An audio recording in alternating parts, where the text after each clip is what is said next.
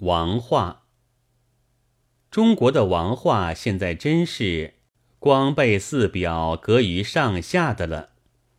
溥仪的弟媳妇跟着一位厨司务卷了三万多元逃走了，于是中国的法庭把他缉获归案，判定交还夫家管束。满洲国虽然伪，夫权是不伪的。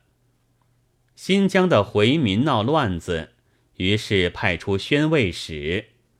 蒙古的王公流离失所了。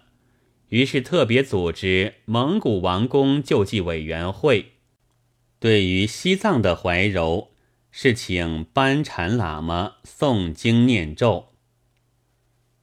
而最宽仁的王化政策，要算广西对付姚民的办法。据《大晚报》载，这种宽仁政策是在三万姚民中杀死三千人。派了三架飞机到窑洞里去下蛋，使他们惊诈为天神天将而不战自降。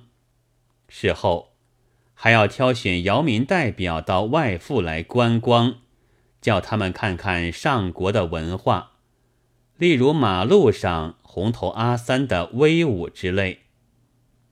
而红头阿三说的是：“勿要哗啦哗啦。”这些久已规划的夷狄，近来总是哗啦哗啦，原因是都有些怨了。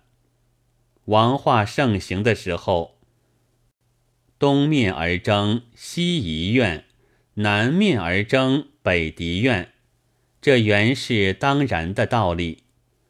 不过我们还是东奔西走，南征北剿，绝不偷懒。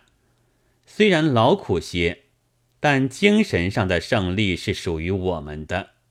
等到伪满的夫权保障了，蒙古的王公救济了，喇嘛的经咒念完了，回民真的安慰了，姚民不战自降了，还有什么事可以做到呢？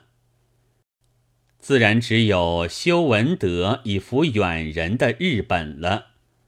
这时候，我们的印度阿三世的责任算是尽到了。呜呼，草野小民生逢盛世，唯有谛听欢呼，闻风鼓舞而已。五月七日，这篇被新闻检查处抽掉了，没有登出。幸而既非姚民，又居租界。得免于国货的飞机来下蛋，然而物要哗啦哗啦却是一律的，所以连欢呼也不许。然则唯有一声不响，装死救国而已。十五夜祭。